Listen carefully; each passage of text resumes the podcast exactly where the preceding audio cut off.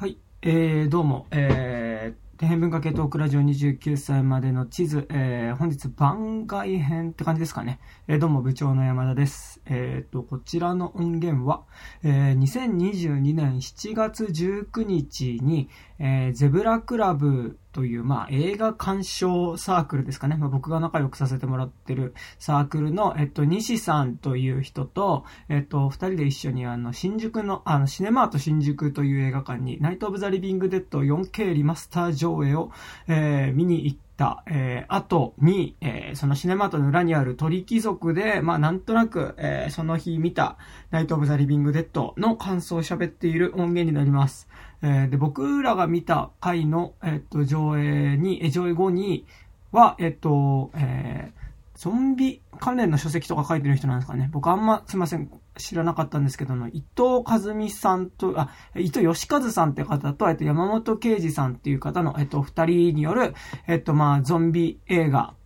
えっと、えーナイト・オブ・ザ・リビング・デッドとか、あと、そこから派生したいろんなゾンビ映画についてのちょっとお話みたいなトークショーがあり、まあ、それを見た後、えーシネマと新宿裏の、えー鳥貴族でちょっと一杯やりながら喋っている音源になります。えーちょっと後ろで、あの、店員さんの声だったりとか、他のお客さんの声だったりとかしていて、ちょっと聞きづらい音源だとは思うんですけど、まあ、えーもしよかったら聞いていただけると嬉しいです。はい。では、どうぞ。Jane, Jane, makes me wonder, wonder if her body is sick. です。です。はい。ということで、先ほど、ナイト・オブ・ザ・リビング・デッド 4K リマスターをえ見てきたわけですけど、いやいやいや、今日僕結構久しぶりに見ましたよ。もうだいぶもうちゃんと見たのは何年ぶりぐらいかな1本っていうか丸々通してみたのなんか多分大学かなんかの時に多分見てて。でなんかしかもでもやっぱ先に別にロメロを見てから他のゾンビ映画見てるとかじゃなくて多分まあそれ以前に明らかに絶対にバイオハザード見てるし、まあ、その上で見てるみたいなとこあったんですけど。一番最初に見たロメロがこれだった。ナイトあ僕あのあれでした。ドン・オブ・ザ・デッドでした。最初。がやっぱりその方が一般的にでドンの方がまあ言っちゃうんですけどまああまあ面白いかなっていう感じは、一般的に誰が見てもっていうところを、う。んもうその時はまだ DVD で見るっていう文化じゃない時ぐらいに見たから、はいはいはい VHS で初めて見たのがロメロはこのナイト・アブ・ナイトはいはいはいはい。なんかでもその時にすでにあの最終版っていうその勝手に前と後ろにゾンビがどうやって生まれたかみたいな、はいはいはい。いらんことをするやつが出てたんだけどそれではなかった。それを後から見てなんだこれっていうふうになった記憶があるんですだからもうその時には別にロメロ評価みたいなのなかったから、はいはいはいはい。まあ昔の古い映画のゾンビっていうその時もでもゾンビってそういえば流行ってたっていうか一般的に有名なゾンビって何って言われてもあんまりなかった。えでゾンゾンハザー。ドがやるやるっていうかゲームは出てたはずだけど映画はやる前だったと思う。うーん。なんかもう古いゾンビっていうもの自体が古いゾンビだっていう感じがしたかな、でもあのあれですよね。ロメロゾンビ後のなんかそのだからナイト・オブ・ザ・リビング・デッド後のまあなんかそのゾンビ映画自体はまあでもまあバタリアンとかまああとなんだあのサンゲリアとか サンゲリアって言ったらあれですけどまああるはあったわけですよ。やっぱ当時はでもやっぱドン・オブ・ザ・デッドでしょゾンビ。はいはいはい。のあれが出てから世界的にやっぱりゾンビっていう映画の中で、はいはいまあサンゲリアとかバクり始めたの。あれも一応あれだからねゾンビ2っていう勝手に名乗ってるから。あそうなんです一応ななんかドーン・オブ・ザ・デッドっていうのが現代だけど、ゾンビっていうのも世界的なタイトル。アメリカの最初のアメリカ公開の時に「ドーン・オブ・ザ・デッド」っていうタイトルで、でその後その日本とか日本以外ヨーロッパ圏でやるときにちゃんとゾンビってだからゾンビも正式なタイトル。あれは別に邦題ってわけじゃなくて、正式に世界的に使わ使われてるタイトルだあそうなんですから2つとも一応オリジナルののタイトル。現代ではある。ゾンビもドーン・オブ・ザ・デッドも。でがなんだっけ？あのザック・スナイダーだっけ、はいはいリメイクの「ドーン・オブ・ザ・デッドが」はいはい。その後に2000年代にありましたねあれを「ドーン・オブ・ザ・デッド」ってみんな呼ぶようになっちゃってるけど。あまあ正式には両方とも呼べるどっちもそうではあるって感じなんですか？ドーンっていう。ねだからナイト、ドーン、はいレイ、まあ、その後サバイバルとか、はいはいはいはい。ダイアリーとかっていうのは全部出てるから、いそのくくりでロメロで言うとそのタイトルでいいのかなとは思うんだけど。まあとにかく流行った時に その勝手に ゾンビ2を名乗ったサンゲリア。サンゲリアはサンゲリアが広大でしょ？はいはいはいはい。一応ゾンビ2が オリジナルタイトルだから。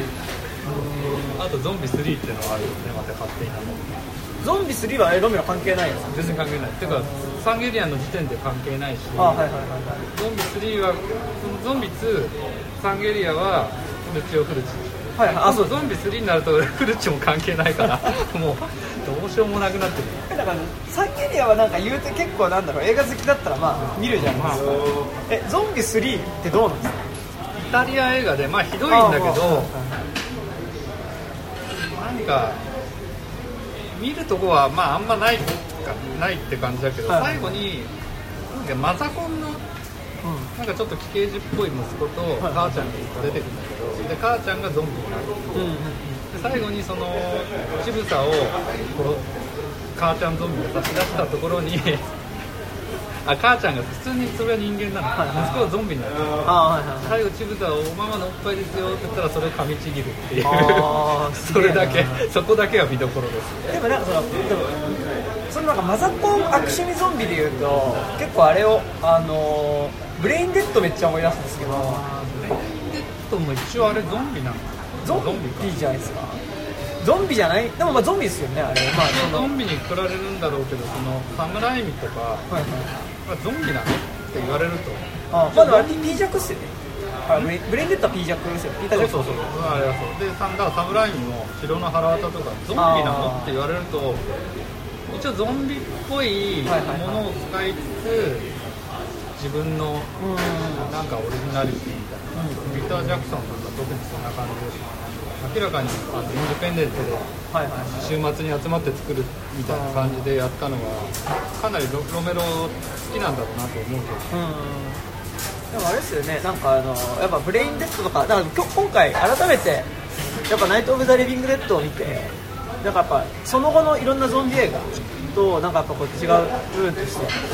なんかでもやっぱこう何でもなく出てくるなんかこうその他大勢のゾンビたちっていうのがやっぱ結構なんかなんとなくこう愛嬌があるというかなんかその感じっていうのは結構なんか今日終わった後なんか偶然トークショーついててでトスカルさんと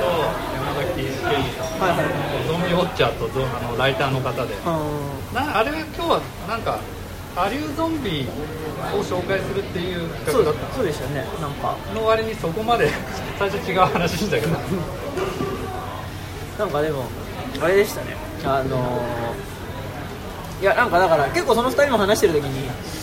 こう結構あのーあの虫食べるゾンビがとかあのー結構細かくそのゾンビあの時のゾンビがっていう。なんか結構あのやっぱ一体一体に対して割とこうなんとなく可愛いなっていうかなんか愛嬌があるように見えるのは結構なんかオリジナルのなんか魅力としてあるな。なんか別にバイオハザードとか見てもそんなに僕バイオハザード自体にそんなに思い入れないからなのかもしれないですけまあバイオハザードって要はアクション映画で。どはいはいそうですね。で一応なんか、まあ、ゲーム自体がそうだけど、まあ、ゾンビにキャラクター性があるとしたら戦闘能力の高さとかあ敵キャラとしてうん。やっぱあれはゲームっぽい感じだからで犬とかはいタイラントとか別にゾンビ関係なくないってなる。ああ。あなる。まあモンスターですよね。そうそうそう。だから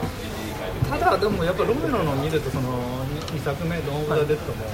なんか一時この仲間内で話してるけどあのななんとかゾンビがはいはいはい。ニコルソンゾンビってジャック・ニコルソンに似てるベスト着てる、はい。あれ一般にはエレベーターゾンビとかって言われてるんだけどあエレベーターの一般に言われてんすそう。だからやっぱり世界的にみんな名前つけるんだな。あ名前ないけどん。特徴を生かしてだからそれだけ映画見てても特徴があったりうん。エレベーターゾンビって本当エレベーターの周りでうろうろして、はいはいはい。本当にジャック・ニコルソンにちょっと顔が似てる感じのゾンビがいたり。あの、まあ、ナースの格好してるからああとなんかピッチャーがいたり。あはいはいはいはで今日も言ってたけどそのピッチャーの背番号っていうかなんか背中に書いてある文字をそのまんまバッテにしたやつとかがあったり。なんかなんかああいうのが残るん。まあそこはロメロが意図的にそのゾンビを主役っていう風にしてるのか。とうん。で今日もナイトも最初に見た時も思ったんだけど、あれって誰が主役っていう風にまあナイトの場合はベンベンが主役してる。はいはい。まあ黒人の最後だれちゃう人ですね。でも最初ってバーバラとうんうんうん。の兄弟が出てくる、はいはい。あのあれってどういう風な感見てる人の感覚とするとあれなんかあそこでバーバラが主役みたいなの言ったのに、その後ちょっと白痴みたいになっちゃう ショックでああいうところとかは主人公たちっていうのが明確に別に示す必要はないのかうん。でドーン・オブ・ザ・デッドに関しては誰って言われてもパッとそうですね。出てこない、まあとりあえず生き残る2人のどっちかなんだろうなってピーターなのかフランなのかみたいなけど、まあでもなんか人間関係で見るとそのロジャーがロジャーの人間関係きっかけであの4人と集まったとか、あとは最後にその戻ってくるとかってとこでスティーブンが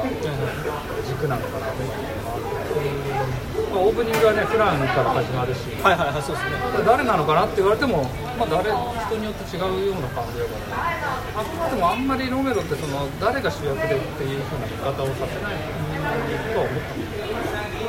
なんかそそうっすよね。なんかだからその最初の、えっと、女の子何でしたっけ？あの白痴白痴っぽくなっちゃう。あバーバラ。バーバラのドラマとして見るとでも一応なんか最終的にそのジョニー、なんかずっと探してたジョニーによって殺されるみたいな。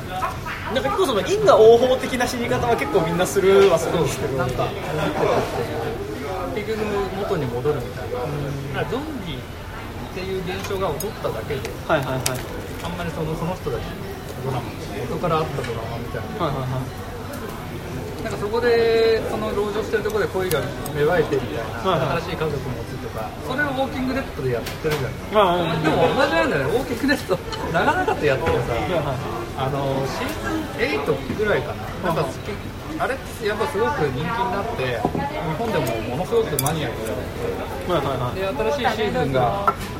出るたびになんか考察みたいなサイトとか個人でやってる人いたけど、はいはい。8ぐらいになんか結局同じことの繰り返しで飽きてきたっていう人が出てきたのを結構散見してるのを見たんだけどいや今更？って思う面白かったけど12って最初の見てた時に結局同じそのロメロがやってたのの繰り返しっていうかまあキャラクターをどんどん増やしてみたいなことだけなのかなと思ったよね新しいことって世界は広がっていくように見えるけど話自体がもう枯渇してるっていうのがああでも8ぐらいで見てる人がやっと言い出すんだっていうのはちょっと思ったんだけどだからなんかやっぱキャラクターものとして見る人の方が多いのかなと。思ってゾンビ云々関係なく。映画とかそういうものちょっとこれは山田君はどういう見方をするかわかんないけど、映画見てる人たちでこれあんまりあみんなそういう風に見てるんだって思ったのが誰の目線で見てたらこうな途中で死んじゃったからとかって人がいる。ああ登場人物の誰かの目線にがじなんかなんつうの自分がこの人の目線だっていう見方って、それって結構一般的なもんなの？俺全然分かんなかった。そうやって見るんだと思った。のまあでもキャラキャラクターに感情移入して見るみたいななんかこう特別なんかこうまあそういうさ語り口の映画もあるかなって気がするんですけどまあなんかその主人公がまあすごい共感しやすいキャラクターだった場合とかそれってさでも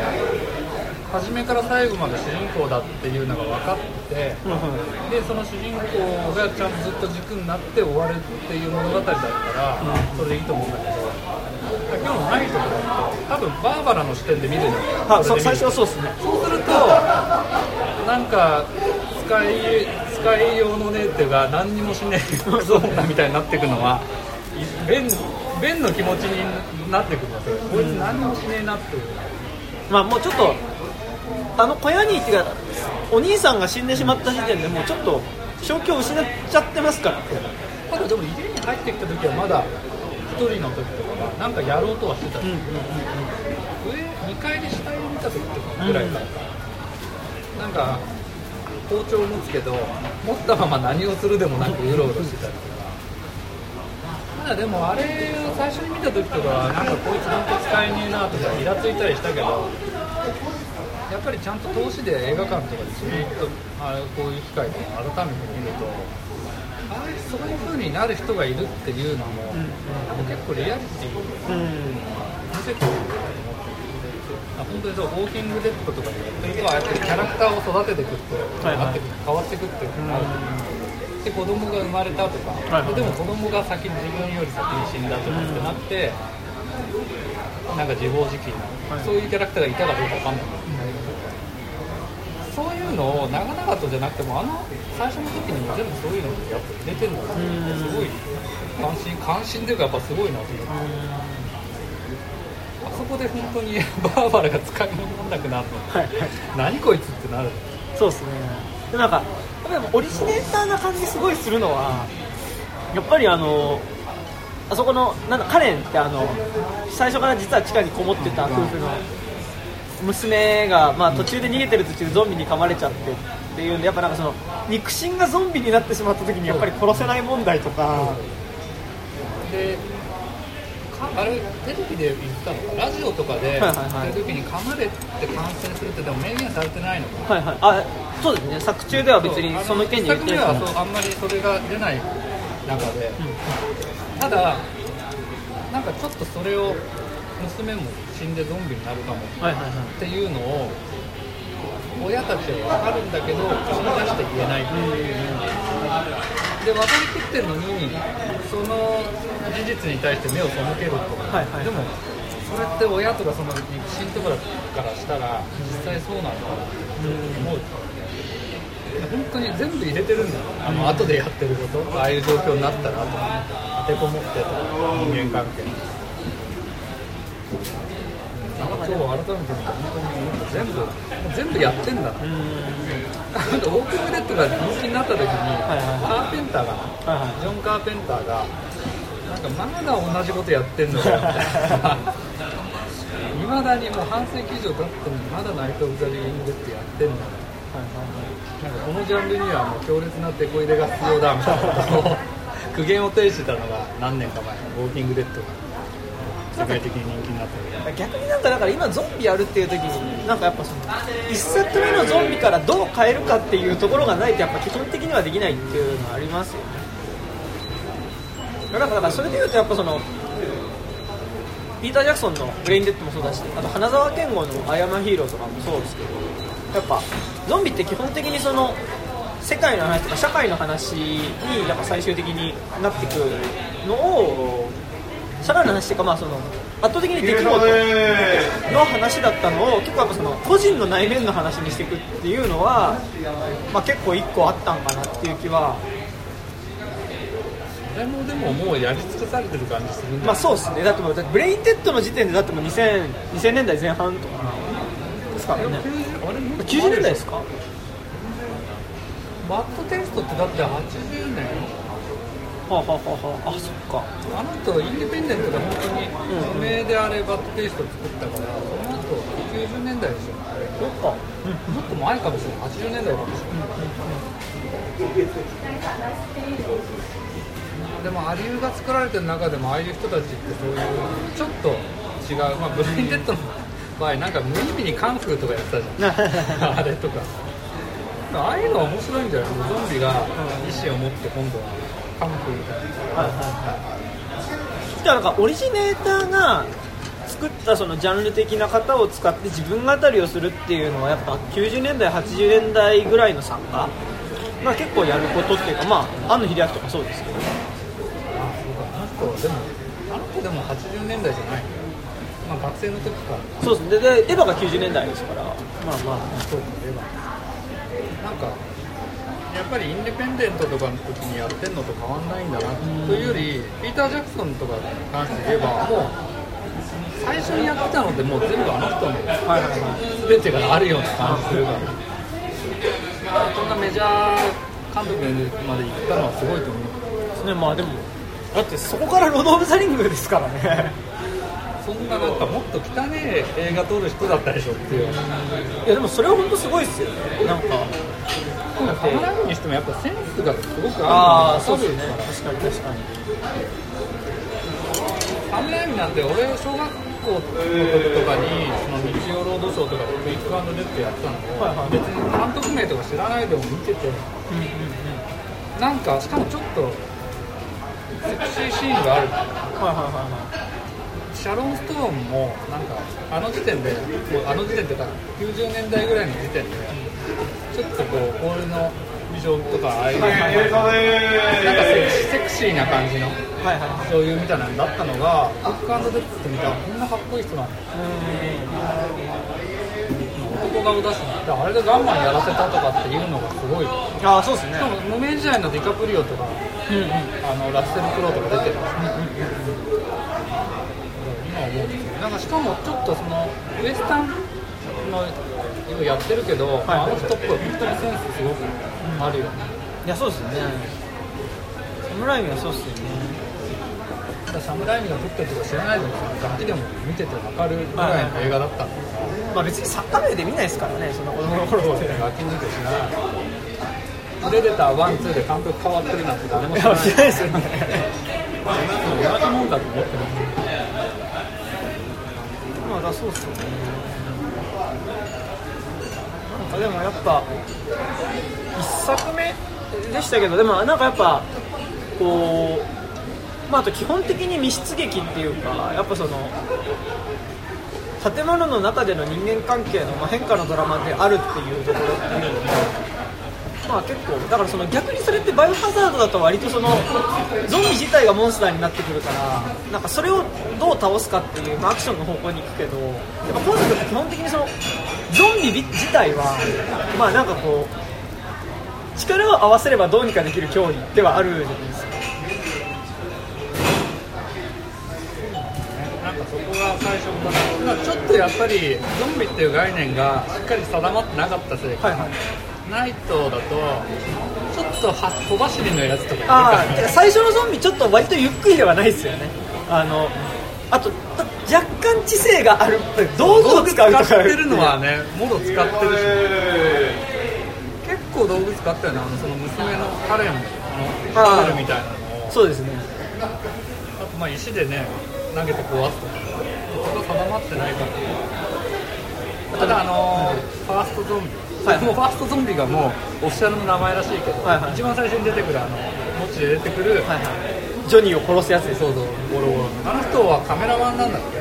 あええカメラマンロメロ組のカメラマンで、はいはい。でほ後にも出てると思うよ確か。あそうなんですね、クレイジーズにもよく見るとちょっと出てる。はい。えクレイジーズの方がゾンビの後ですか？あとはいはい。ナイト・あでもそうですねカラーですナイト・オブ・ザ・リビング・デッドの後にマーティンとクレイジーズ。はいはいはいズやってでゾンビドーン・オブ・ザ・デッドだからマーティンとかクレイジーズは本当にあのゾンビのうん。ドーン・ザ・デッドに至るまでのなんかその一作目のナイト・オブ・ザ・リビング・デッドに足していった感じ、やっぱそこら辺を全部足してあのゾンビになった感じがするんで密室劇なんだけどもっと広い広くて移動するとか、そういうところが全部合わさってる。でなんか最近最近なのか何なのか分かんないけど感染が広がっていって、まあ、アメリカの話だけどアメリカ全部でもっと世界全体に広がってるようなことをしたする多分28日後28日後ですよね。とか。まあだからなんか割とそのでも感染症的な捉え方。まあなんか今作も一応だからそのまあ惑星のあの人工衛星壊れた人工衛星からばらまかれた放射能が原因なんじゃないかっていうのは。まあ。なんかあんまり記憶なかったけどそのナイト・オブ・ザ・リビング・デッドであのテレビ放送とか。はいはいはいはい。割と言ってるのね金星とかって。言ってますねなんで金星なんだろう当時やっぱ金星って新しく未開の惑星っていうかまあ存在はしてたけどみたいな感じだった。ねでもあれですね。なんかまあせそれはそうだろうって話なのかもしれないですけど結構まんまバイオメガのもろもろまあニヘツとかの漫画のねバイオメガの結構せまあ、あれ最初の1巻こそゾンビ映画ってゾンビ漫画ですけど、まあ、2巻目から明らかにちょっとナウシカとかそっちの方向になっていく。あれ雑誌変わったんだよねヤングマガジンで最初やって1巻で休止っていうかなんか移動するはいはいはい。先決まってなかっただから確か1巻の時点で一応あれで打ち切りじゃないけどあ終了みたいな感じだったんですうん、やるか先わかんないような感じだった気がするんだよ。だから急に2巻であれ変わったんだよ。あー。1巻が出た時にあこの人の最高傑作だぐらいに思ったんだはいけど、はいはいはいなんか2巻からちょっと。え1巻だからあれもうほぼゾンビかける仮面ライダーですよね。まあ変身ヒーローっぽいか。だからその後のアバラっていうの。あはいアブラ変身ヒーローですよね。あれのちょっとやっぱ前っていうかそれをやる手前。まあだからいろいろ合わさってそういう要素合わさってシドニアの不死に至ったんだけど。あまあまあまあ。まあでもそうなんだね。あの人、まあ、そうかロメロ当たり前に見てはいるだろうねだってねそのバイオメガの冒頭のそのなんか火星に調査をしに行ったその宇宙船がまあその火星でなんか謎のこう菌糸みたいなものに感染してその菌糸に感染した宇宙飛行士の死体が軌道上をぐるぐる回っててその死体から漏れてる胞子でどんどん下にいる人たちがゾンビ化していく。っていうまあでも生物都市でしょまあまあまあそうですね。あのにあの諸星大二郎の生物都市もそうですよね。なんか結構なんかだから影響を受けてるものあれだけなんか露骨に分かる感じでありながら2列ともものすごいオリジナルな感じがするっていうのがまあすごいなっていうのはありますけど。何なんだろうねまああの人。そうかイメージトムからあんまりあの人からゾンビってあんまりイメージなかったけどまあオリジナリティの部分が強く出てるから、その設定とか最初の導入がそういうところがあってもあんまりそういう風にならない。い結構だから分かりますよね。だからそのビジュアルにしてもまあ多分ギーガーの影響はめちゃくちゃあるだろうしみたいなこととか言って。てヨーロッパ系だよね。なんかそうですよね。アメコミよりもバンドデシネの方が作るみたいな感じがするしあとやっぱあの巨大な建造物を描くフェティッシュみたいなのって多分結構アメコミよりはやっぱバンドですねですよね。あんた建設業だったんだっけ？あまた建築家とかですよね。建築あの建築家って家じゃなくて大学の専攻の人が建築家学科とかですよね。確か漫画その投稿してる時に現場で作業してたようなことを聞いたことあるんだけど。ああそうなんですね。まあなのかな？好きだから。好きだからなのかそういうの見てたからなのかわかんないけどまあでもグラムの前にあのノイズっていうグラムの元になる。あれでまああの人ももうあれで全部出てるじゃん。うん。まあなんか前日談みたいなやつですよね。そうつながってるとは明言してないけどまあそういうふうに見てます、はいはい主人公があの田中。うん途中でグラムの途中で出てくる田中のなんじゃないかっていうふうに取れる。じゃあ取れるなんかまだだからあそこまでちょっとこうディストピア化してない世界の中でまあその起こる。まあなんかちょっとノワールっぽい感じですよ。吉井守とかのあのイノセンス以降の吉井守はいこうい。あああまあそうですね。そのバイブスはありますが。でもロメロロメロ目線で見たこと見たって考えたことなかった。確かにそうだ思うと確かにやっぱロメロって偉大なんだね。いやーなんかだからそういう結構いろんな源泉のオリジネーターになってる感じっていうのがありますよね。あと瞬間瞬間が本当になんかやっぱこうあそこの銃をめぐるあそこの伝とあそこのもともといた何でしたっけあのあのおっさんね。おっさんのなんかあそこら辺の一瞬のやりたりとかまあなんか急にあそこやっぱあそこのサスペンス感とかめちゃくちゃすごいですしなんかやっぱそのゾンビがいて家の中に立てこもらなきゃいけないで地下室に閉じこもろうとする派と上の家自体を強固にしようとする派でまあなんかこうまあ基本的にそこで対立が起こったことによってそこが協力してれば別にまあなんとかなりそうなことをなんともできないっていうのがまあなんかメインの話なんです。あのベンとあのハゲのハゲのなんだパンフレット。あ。パンフレット買ったの名前出てる。何でしたっけ？臭いえーカール。あハーリー。ハリー。ハリー。ハリー。ってあのおっさんがでもなんか出てきた瞬間にそのベンとハリーははいがみすでにいがみ合ってるあ確かにお前下にいたのになんで助けに来ないんだっていうのとかもあるけど。ただもう一人あのなんか若者。あはいはい。えっ、とキース。あトムか。とトム。あのトムとジュディのカップルですよは割と低姿勢でだからその同じ状況だったのにベンはトムに対してはそんなにならなかった僕からするとやっぱりなんかもうなん理由付け云々よりもあの2人のベンとこのハリーの2人がもういがみ合うっていうのがすごく見える、まあ、それはその俳優の人たちの演技にあるんだろうけどあれですぐもうあの2人が顔を合わせた瞬間にずっと緊張感がしいやなんか銃を取ろうとするとか。でもなんかすごい不思議ですよね。なんかそのちょっと正直どっちにも若干感情移入しづらいじゃないですか。なんかそのなんか最初だからその観客はそのバーバラに感情移入して見てるからなんかバーバラが家に逃げ込んだところにベンがいるとあなんかやっと助けだって思うけどなんかバーバラに対してベンはちょっとこう結構こう暴力的というかなんか結構従わせるテンションではあるしなんか終始ベンは確かにみんなが生き残る方法を一番ちゃんと模索している感じはするのだがなんかやっぱちょっとその高圧的な感じとかでいまいちちょっと乗れないみたいな。だからやっぱ下にいてなのに助けに来なかったっていうことに対して、だからトムはちょっと低姿勢だったから、はいはい。ベンは受け入れてる感じはしたんだろうけど、で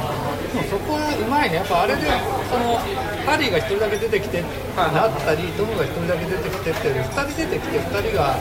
ベンに対してその対応が違うっていうのが。はい。うのはやっぱ確かにそのロメロのああいうなんか人間関係、ああいうとこ限られた空間での人間関係を見せるのか説明をい。ちいちしなくてい。いからそうですねなんかでも冒頭から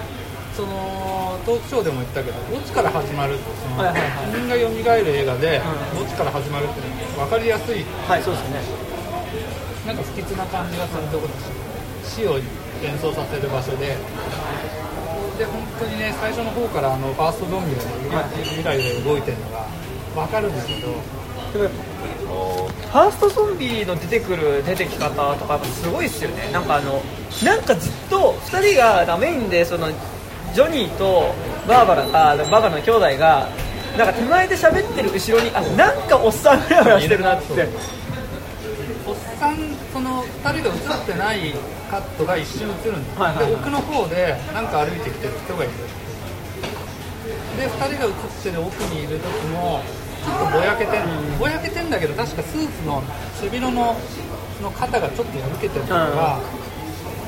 その知ってた上でファーストゾンビに着目すると見えるんだけど、何にも知らないで初めて見た人にもやっぱり無意識にそうなんか変な人が違和感を持たせるようなやり方になってる。なんかやっぱそこ本当すごいなと思っててなんかやっぱこう先にゾンビってこういうものっていうのを知った上で見てるとなんかもうゾンビってなんか明らかにゾンビ戦としたビジュアルで出てくるじゃないですかなんかちょっと肉がちょっとこう焦げててなんか目が明らかにちょっとこう白かったりとか変な目をしてるみたいな。なんかやっぱあゾンビになったなってめっちゃ動きとかも含めてわかるけどなんかやっぱナイト・オブ・ザ・リビング・デッドのやっぱファーストゾンビはなんか変な人いるなっていう体で変なおじさんに変なおじさんいるなって思ってると変なおじさんがいきなり襲いかかってくるっていう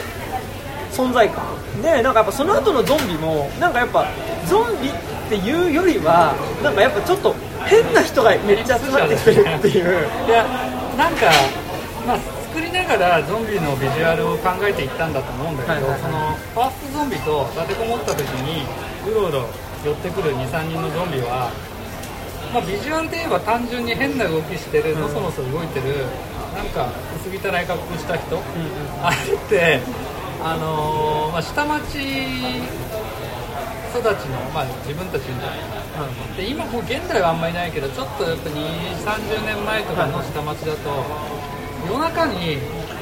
本当にあのランニングシャツに短パンに汚ねえなんか草履っていうかササンダルみたいなの履いてなんかブツブツ言いながら歩いてるおっさんとかいるかいたから。まあね、近寄らないようにするじゃん。うんうんそういうこう誰が見てもなんかあの人やばそうってはいうようなものなんだよね。ゾンビっていうその概念がそもそもないか。らだからそう思うとそのファーストゾンビのあのビル・ハインツマンってカメラマンだけど最後まで出てきたで今日やっぱそれあそれをちゃんと細かく細かくっていうか意識して初めて見られたの。はいはいはい。最初から最後まで出てやられる描写あったっけ？最後銃で撃たれてるところになんか後ろ姿で倒れてるのもそうかな。うん多分最後あのあれ駆逐されて中警察とかが乗り込んできてるのかし燃やされて死ぬんではあるんだろうけど、まあ、最初から最後まで出てってるんだけど一番うまいよねあの人が。ああそうゾゾンビ的な動きで顔あの顎曲がってるとか、はいはいはいはちょっとなんか顔に塗ってるからなんか顔色悪い、ん。まあ、白黒だから色は分かんないけどなんか顔色悪そうなんだけど。あとまあもともとちょっといい顔ではありますよ。そうねなんかさっきトークショーのでも言ってたけどあんまり俳優専属の専業の俳優の人ばっかりでもない。もんあそうっすね。メイン。そのハリー夫妻とかはそのロメロの仕事関係のうん人でだからあのハリーの奥さんなんてね本当いい顔してる。よそうっすね。美人な方だと美人な方っていうか美人だと思うし、ちょっと昔のカルーセルマキに似てる。よああだからなんか男顔っぽい眉毛がずり上がっててなんか2階に上がっていくとタバコ吸うところで,、はいはいはい。であなたちょっとみ娘見てくれるって。でなんでお前上に来てで何やるのかと思ったらタバコ吸ってるとか。よくわかんないけどね。なんかリッチな感じというかありますよね雰囲気が。あの人もね俳優じゃないんだよだからとかそこら辺ぐらいの、はいはいはい。トムのガールフレンドのはいはいはいジュデニそうデニムの着てるのとかもなんか違うと思ううんその会社の受付嬢なんかでもだから唯一あの中でちょっと両親っぽいのがトムとジュディのカップルなんだけどいやそのトムとジュディのカップルが知ってた死ぬところは結構ハッとしましたねやっぱ見てて。なんかそのあそのミスで死ぬんだみたいなことって。結構すごかったですね。早いしねあそこの展開が。なんか車で行って給油して外に出ようちょっとしかもあそこでベンがなんかこのハリーたちにはいはい。歩み寄るじゃない、はいみんなで逃げようっていうのをちゃんと言ってやっぱ生き残るために。ちょっといい流れになるんですよねなるなった時にでなんかであそこであのトムとしかもガールフレンドはなんか私も行くって急にうんうんうん扉が閉まる直前で行くっていうところとかそこは本当そうだねなんかハラハラするのをちゃんとやってるの。時間的にはかなり短いのにすごくあそこの展開がもう60年代の映画だけどああいうところとかは本当にロメロの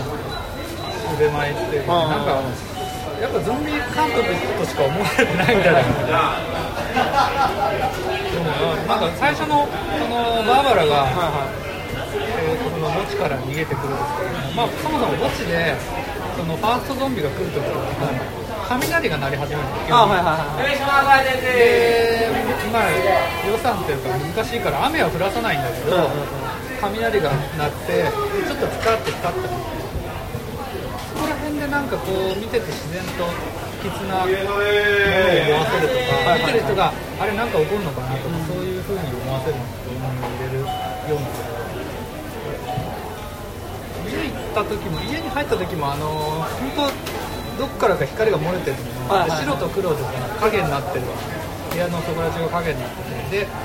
影のところから光のところにバーバラが入ってくるとか。はいはいはいで隣の部屋に入ったらあの鹿とかの特製の首があるんであれはそのドーム・ザ・デッドのもやってたけど、うんなんかああいうのを入れるの、まあ、ヒッチコックなんだろうけどああまあそうですね。なんかスリラーみたいなことをやるとき冒頭からかなり本当になんか普通の映画じゃないんだなっていう。なのであそこでやっぱ剥製の首がバンバンバンって並ぶのの並びで元々のその家の家主自体が階段で死んでる時のやっぱその死体の顔のアップっていうのはまあその剥製の顔のアップの流れだったりもするし。だからそこら辺とかも本当うまいですよ。ねなんかセンスが本当にある。よねその一つ一つのカットでおって思うようなところが結構ある。はいはいはい白黒でやってるから余余計それがあの人のセンスが見えるよ。うな気がしたんだけど。そうですね。やっぱりね大きいスクリーンで、まあ、4K と言いつつ別にその高画質を求める映画でもないような気がするんだけど、ああまあまあまあなんだったら本当に VHS ではい家の、まあ、今はねもうテレビも変わっちゃってるけどブラウン管のちっちゃいテレビではい VHS で見るっていうそのなんかワクワクした感じみたいな映画なのかなと思ったけどでも見たことない人はこのこういう機会に大きいスクリーンで見たらすごく面白いんじゃないかな。そうですね。ゾンビっていう概念が出来上がってからこそ見るのうん。はどう違うのどうなんか多分違う風に感じるんじゃないかなと思って結構端っこにいるでもなんかやっぱまあ元々のゾンビどれぐらいの辛さだったかあんま覚えてないですけどでもやっぱなんかちょっとこう画面にいるゾンビの一体一体にもうちょっと目端がいく感じとかは、まあ、4K だとあるのかなみたいなのが結構思うところでありましたね。奥の方の映像とか、まあ、ゾンビ一人一人の表情とか細かいところは確かに綺麗に見える。綺麗にまあ綺麗に見える必要があるわけじゃないんだろうけど、なんかあれこれ表情とか顔とかどういうふうになってるのとかどういう動きしてんのとかゾンビのねあの裸の。はいはい。裸ポンポンのゾンビとか。もはいはいはい。はいちゃんとこの画面の手前から奥の方に歩いてくるんで見れないあとなんかテテコパンツ一丁のおっさんとか、はいはいはいはいあと下がロングスパッツみたいなので上があのは全裸全裸っていうか半裸ではいはいはい着てないなんかあの力道山みたいなやつ。はいはいはいはいなんかゾンビたちにもパッと見のビジュアルの キャラクター性があるのは面白い。この田舎町にこんなバラエティーに富んだ人たちこんなんいんのかみたいな感じしますけど。確かに。集まってきたりいろんー。なのいるね。ネグリジェみたいな格好あーはいヤマンバみたいなババアみたいな。あーはいはいはいはい。なんかだからあれですよねあのトムとジュディが死んでからのなんかあの結構トムとジュディの死体を食うシーンでのまあなんかゾンビが多分具体的に結構肉食ってるのはなんかそこが一番こう初めてそこで出るね焼けてんのに生肉っていうそう。のがいやお前それちょっと情報と違くねえかっていう。まあそういう細かいミスがねミスっていうかそこが見える見えてくるのあもちろんあるけど、まあ、別にそこを気にするような映画じゃない。まあまあそうですと思ったね急にその焼けて焼けたっていうのがすごくよく分かってるところだったから、よく焼けてるぜって言ってましたしね。あの最初に来たはいあの州警察たちが。焼けて焼けた肉を食べるのかね、その虫を食ってたゾンビとかっていうのは、虫食うんだとか、まあ、ルールを決めてなかったら、はいそういうふうに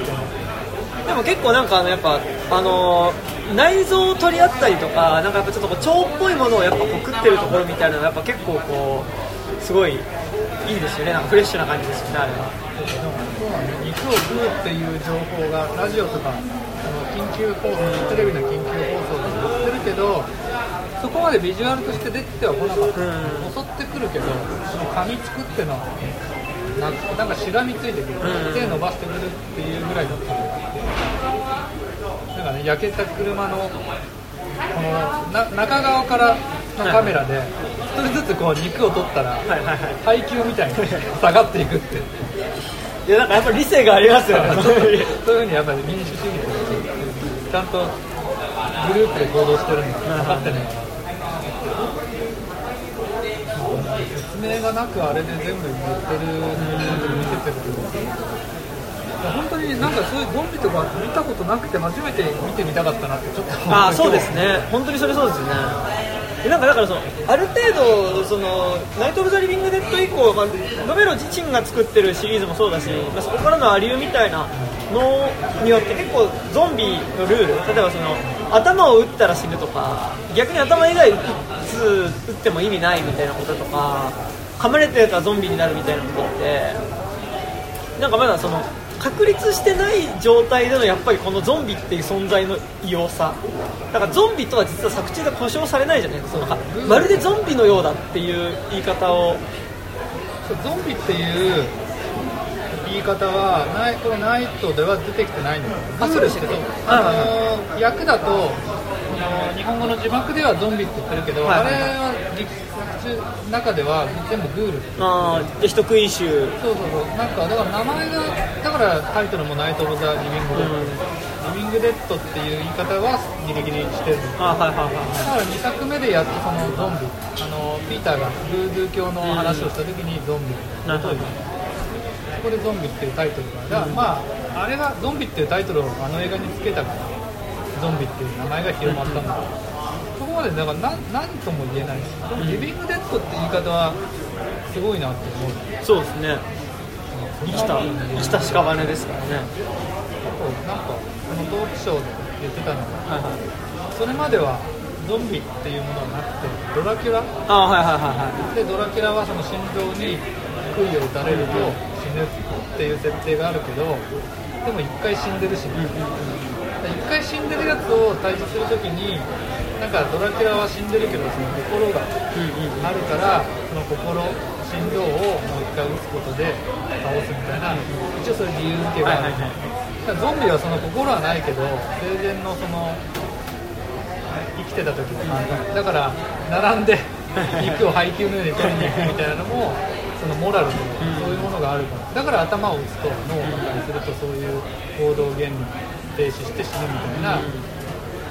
なんかそういう理由付けができたからこのゾンビの弱点っていうか頭を打てば死ぬ。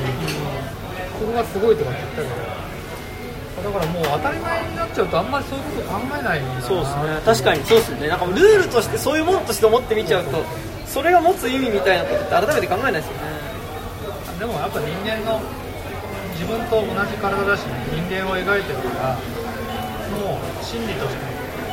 感じるんじゃないなんか心って言った時にやっぱ胸を押さえる。そうですね。だから手でこう手のひらで触るっていう行為とかを見た時にあなんか思いやりとかそういう感じがする。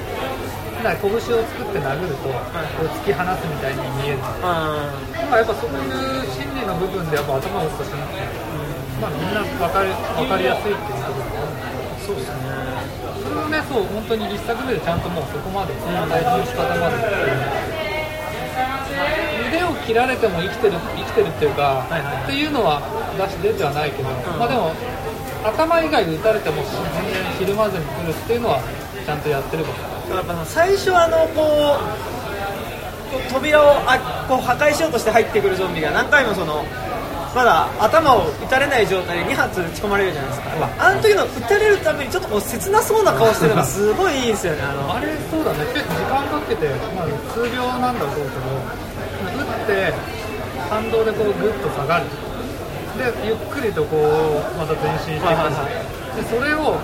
見たベンの表情とかをちゃんと撮って、でもう一回球を込めて打つ。結構やっぱ分かりやすくそういう細かいところ、はいはいはい。動きをやってるんだねでこれならどうだって言って最終的に3発目で頭に撃つとやっと止まるっていう。いやあれはなんかだからすごいいいですよねないで分かるっていう火を恐れるっていうのもなんか最初にベンがその家の中に入った時に、うんなんか燃やしてそれを外に投げた。あそう。だあのソファーに火つけてそうかそれで燃やしてでなんで火を恐れるのかっていうのを知ってるかっていうのがその来るとなのに、車が大破して燃えてるところに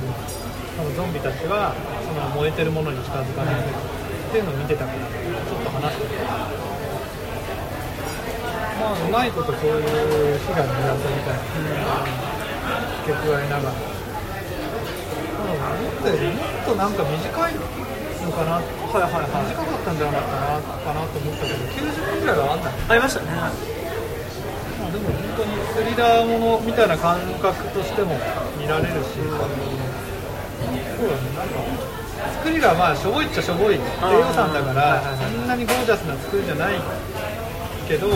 だからこそいつでもあんま時代性もそんなに関係なく、なんかそれもトークショーで言われてたけど当時のその、まあ、黒人があはいああいうふうに下に見られてるみたいなのとか、まあコミケ運動とそうそう社会的なところっていうのもあったけど、でも別に今そんなの関係なく見られるっていう、あ、当時もねそれはちょっと入れはするんだろうけど本当にいい映画として優れてるとあんまそういうの関係なく時代関係なく見られる。まあ、もちろんロメロ自身はやっぱそのよりその後のやっぱそのあのリビングデッドシリーズを作っていくごとにやっぱりその政治的な内容っていうのは結構やっぱどんどん入れてってやっぱそのダイアリー・オブ・ザ・デッドとかに行くと結構そこら辺って明確にね入ってきたりとかランド・オブ・ザ・デッドとかダイアリー・オブ・ザ・デッドとかって入ってきてますけどまあなんかでも一作目って多分なんか言うほどそうかっていう感じも確かにせんではないですよ。ねデビュー作だし一応やっぱ観客を意識するから当時の世相っていうのはどういうふうに言えるっていうのはあるんだろうけど、まあ、でもロメロって全部その社会派って言われるけど別にそれと関係なく時代20年とか20年時間が経っても別にそういうことを関係なく持ってられると思うもちろんちょっとやっぱ今見るとその最後黒人だってことで最後撃たれるっていうその人間によって撃たれて死ぬのは彼だけだからっていうのは思うんですけどでもあれも警察はあそこで来た警察はベンのことを見えてたのかっていうのがあるんですよね。あんまりあれ最後はっきりわからないんだよね。そうですよね。窓の隙間から顔出してから銃を持ってるとかそういうのがわからなかったのかっていうのもはっきりしないけどただあの市長だっけなんか、はいはい。ゾンビ退治にのリーダーみたいなやつが、あいつ一応だって法人なのにあのガンベルトを肩から下げて、完全にババトルしに行くようなノリでやってんじゃん、だからなんかそれ考えるとあいつらもう関係なく打ちてえからその市民のためとかみんなこう平和になるためっていうよりもゾンビ打ちに行こうぜみたいなノリをちょっと感じるからでだからやっぱちょっとあそこすごいやっぱ全米ライフル協会的ななんかノリはすごいありますよね。ここぞとばかりにさあのチェックのネルシャツのはいはいチェックのやつ着たやつとか、あれってだってボランティアみたいな感じなんじゃないの？意味合いとしてはだからだからやっぱいまだに西部開拓時代のカーボーイ乗りでそれやっぱインディアンをオラが土地に入ってくるインディアンを殺すだみたいなノリで、まあ、やっぱ黒人撃つみたいな感じっていうのは。ことばかりに俺のこの愛用の銃をこの俺のなんとか火を吹く時が来たみたいなノリでやってるようにまあそういうふうにわざと見せる見せてるから感じさせるようにやってるから最後ベンが撃たれるとかなんかすごくこう後味の悪いありますよね。でなんかこんなに主人公向きは要は主人公目線のことでなんとか生き残ったのにしかも最後人間に殺されるっていうあれリメイク版の方だとちょっとそこら辺が変わってるんだけどはいはいはいこの90年治療創世記ってはいはいはいはい。それは見たじゃないあ見えないです僕確か90年代90年だった。はいはい。あのトム・サビーニって。あはいはいはい。メイクの人ですそうそう。この1作目にはかかってない。あ資料漱石ってあのえドーン・オブ・ザ・デッドのリメイクではないですか？違う違う。このナイト・オブ・ザ・リビング・デッドのリメイク、はい。はいもうトム・サビーニって特殊メイクのそのもうロメロ組ではいはいはい。特殊メイクと言いつつ俳優もやってるトム・サビーニが監督で90年ぐらいに撮ったそのナイト・オブ・ザ・リビング・デッドのリメイクがあるんだけどそれだとやっぱちょっと時代性を反映してるのか、まあ、一番違うのがそのバーバラのキャラクター好きが全く違う。はいはいはいあのー最初のその兄弟できて殺されて、はいはで一人であの逃げて小屋に入ってくるってところが同じなんだけど、はいはい。もっとなんか戦う女に、うんでなんか赤髪でなんか最初眼鏡かけてて、まあ、単発なんだけどなんかエロ女教師みたいな感じなんですよちょっと品のいいブラウスにスカート履いてるような感じなんだけどでどんな女の子と戦う時に、まあ、それでもベンがあのリーダーみたいな感じなのだけど最後までそのバーバラが戦う女がで姿が変わってくるん。だよ、スカートとかも途中で破って、はいはいはい。で太ももを出してでもってで眼鏡もなくなるの。でなんかそのブラウスの袖とかも短くなったり。してで最後この顔中こうなんかスとか泥みたいなのがついてでなんかランボーみたいな姿に最後なってでね最後はねそのベンまあ、バーバラが逃げ出すんで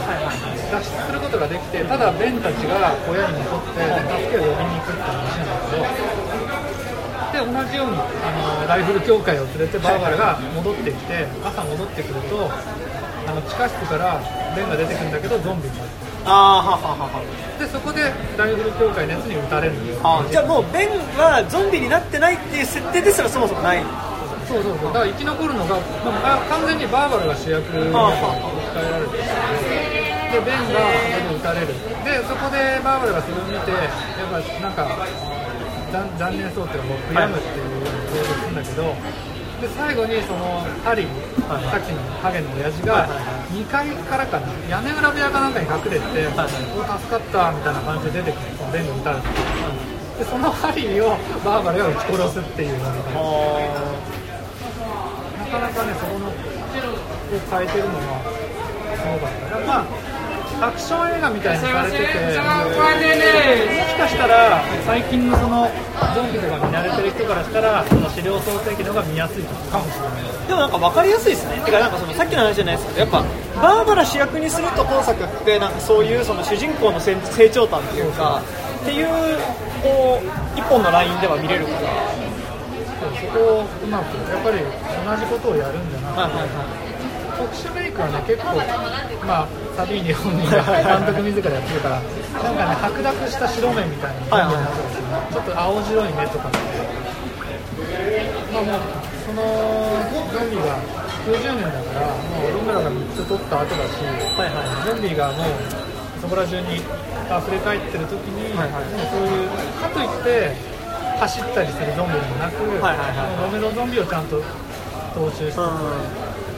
これは結構ね、もうさすがにさっと出てんだと思うけどね、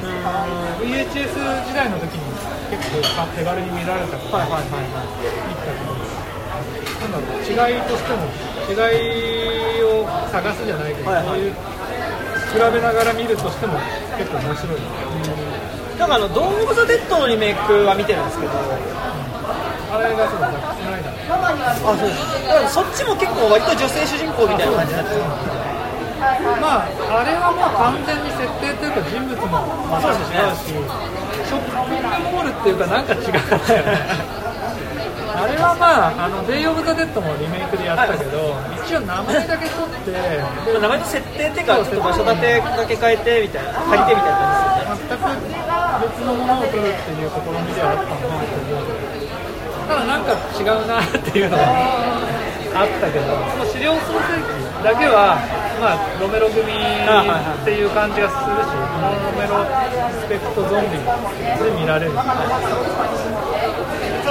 かね、あとそのトムとあのジュディのカップルの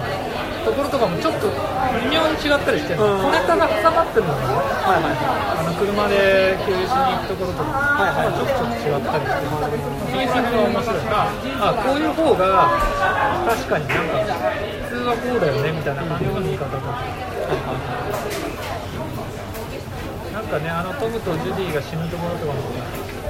なんか7人の侍の時に、はいはい。あの平八っていう、はいはい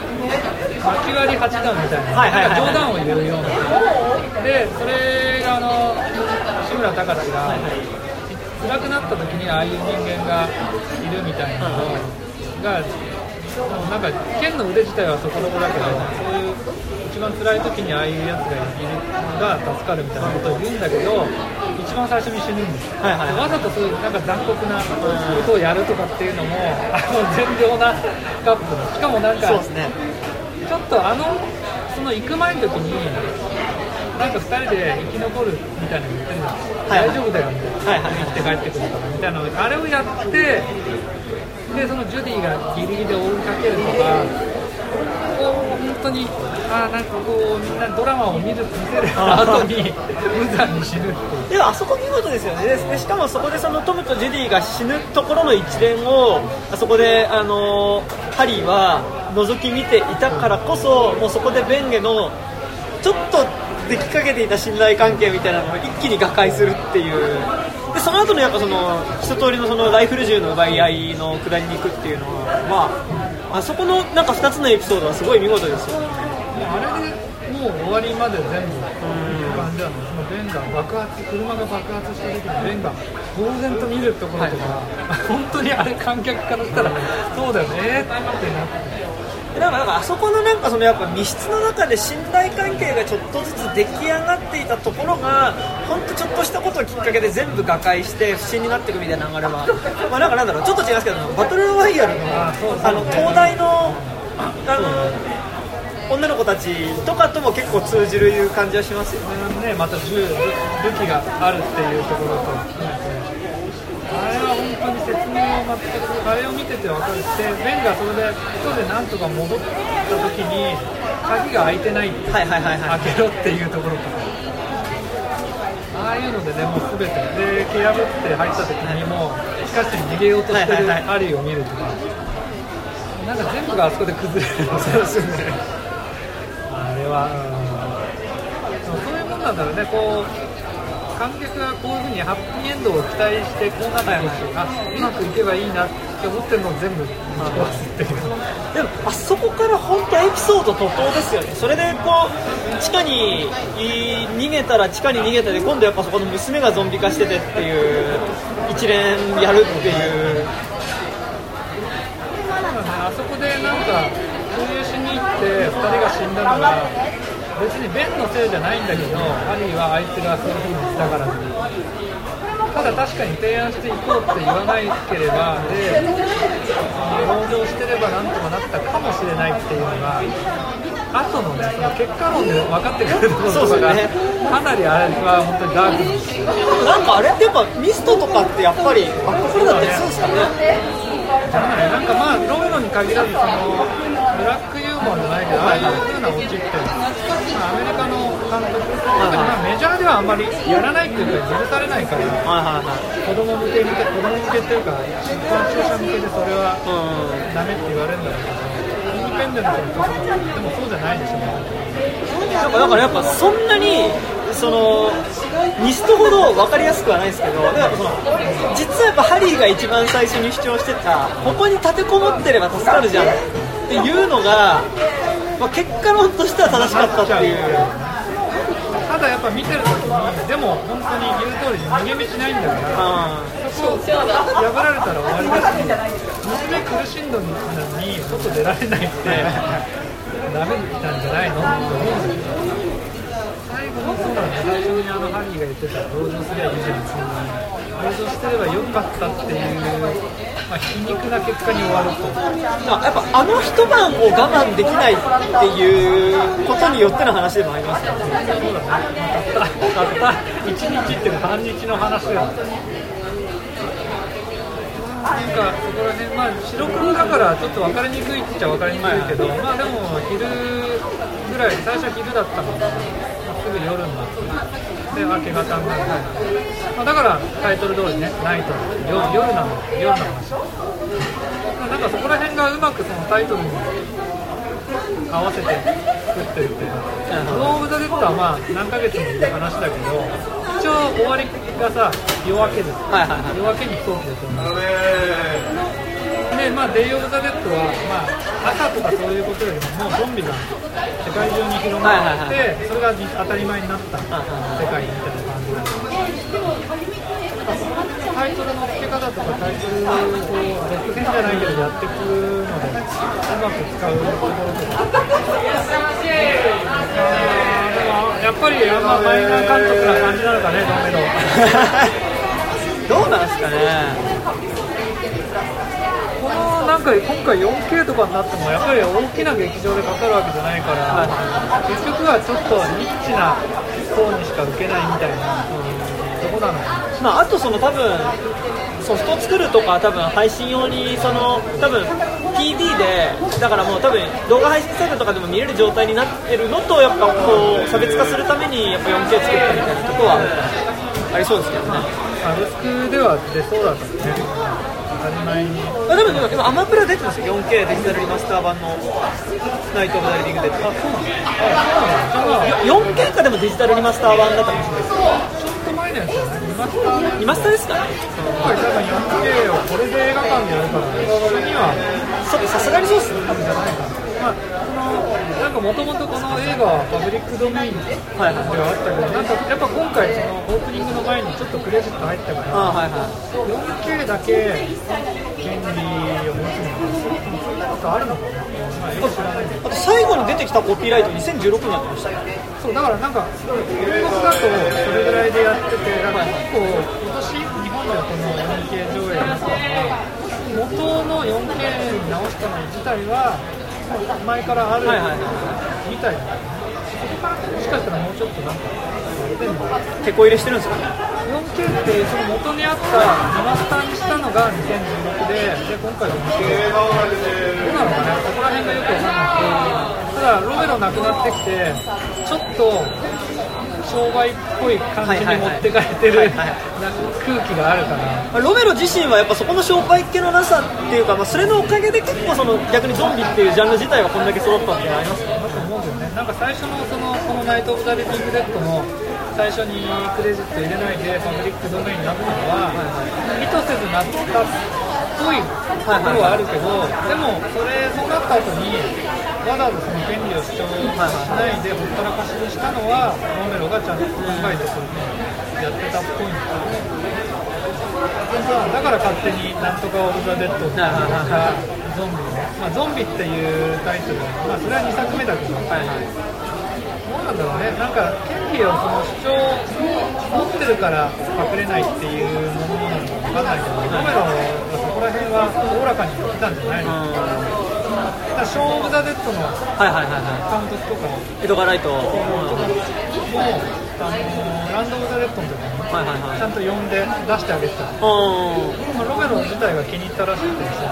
んうんうんうん。であの二人のなんか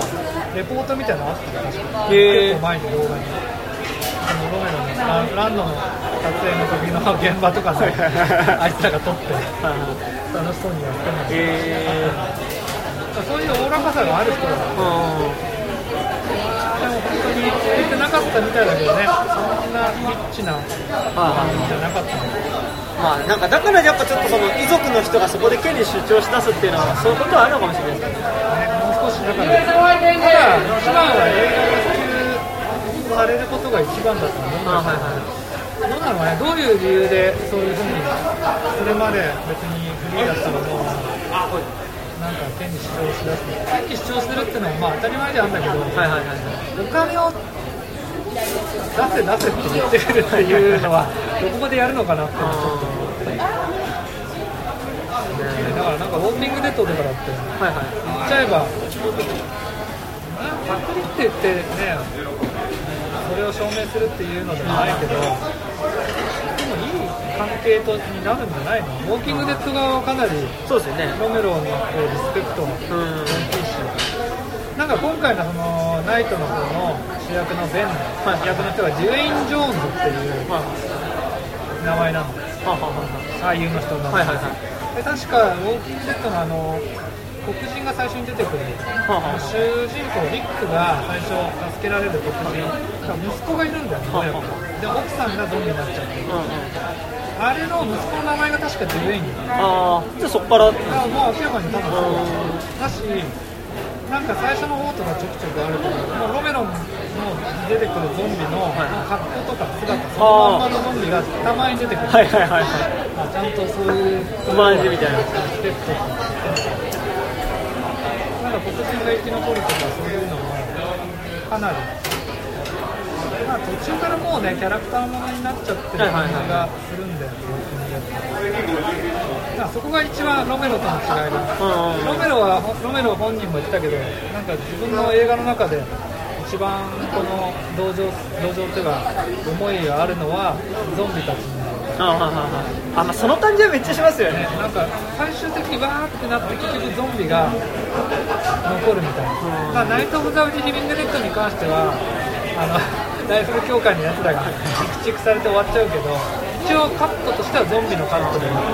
だからやっぱすごいのがやっぱ一応あのライフル協会の人たちはまあ一応その救いの手なわけじゃないですか。なんかでもあいつらがなんかこう駆逐しながら近づいてくるってことがなんか嫌なことのように感じるっていうのがなんか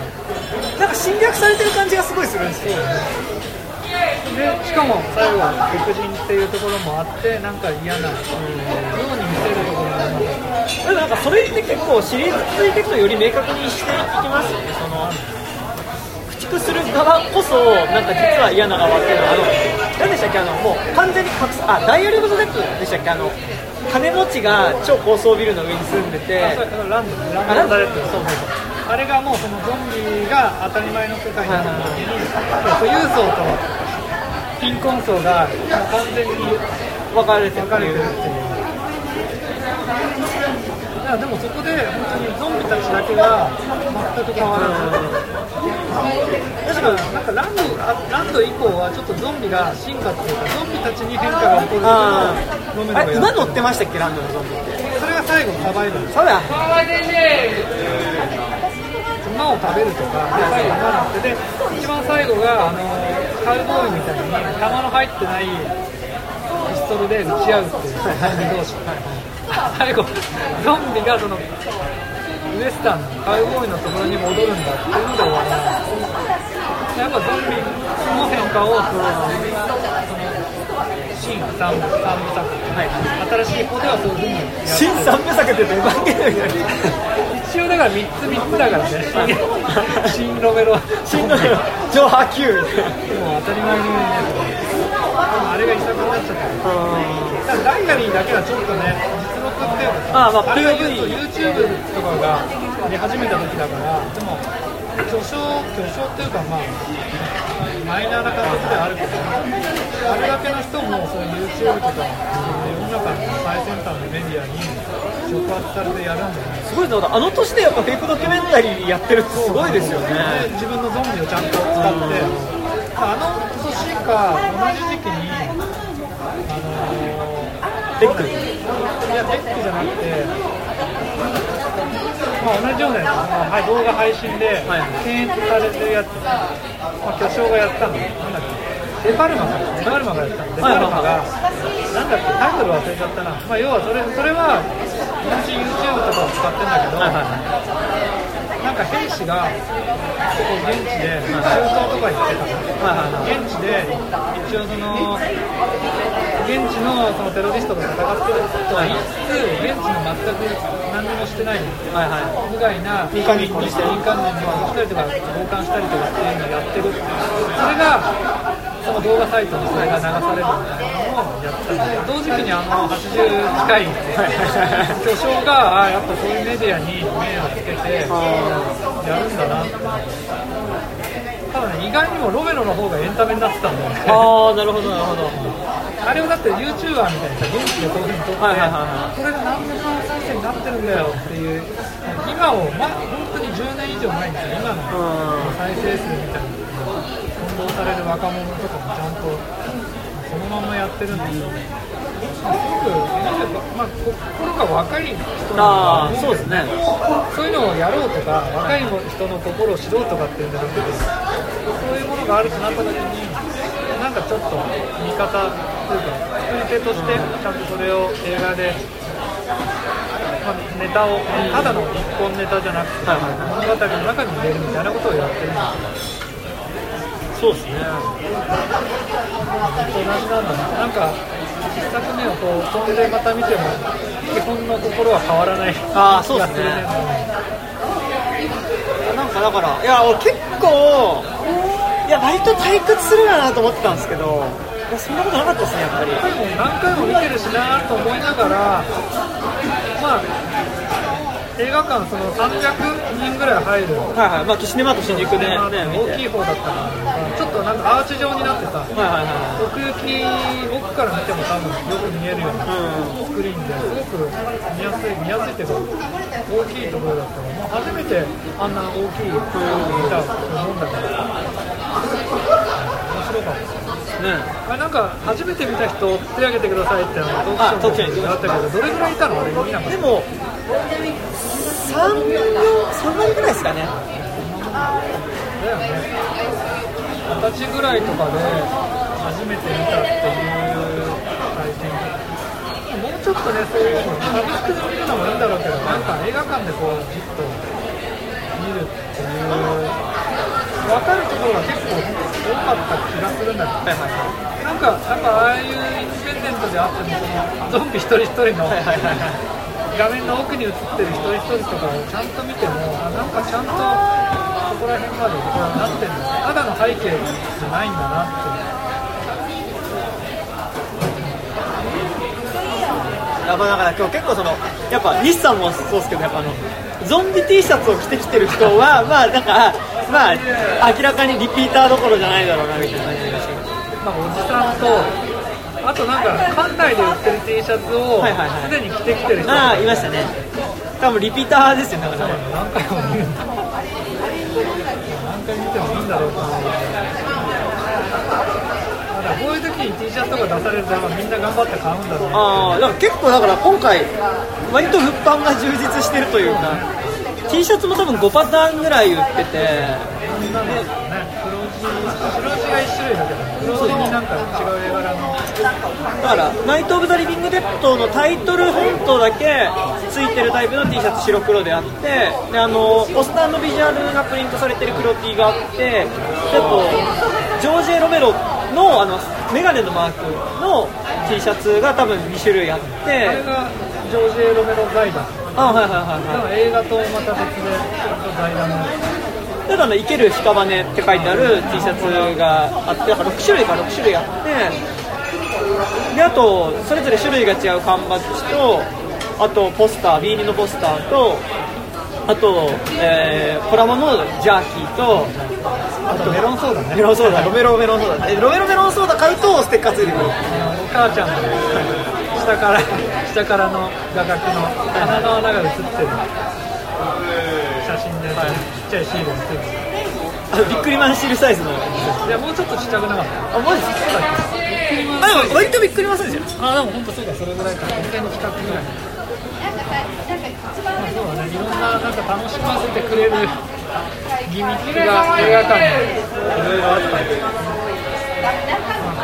んいろいろロロメロのやつをもっとやってほしいところではあるけど。だから結構だからその実は今サブスクとかではそんなに見やすい状況にあるわけではないっていうのありますよね。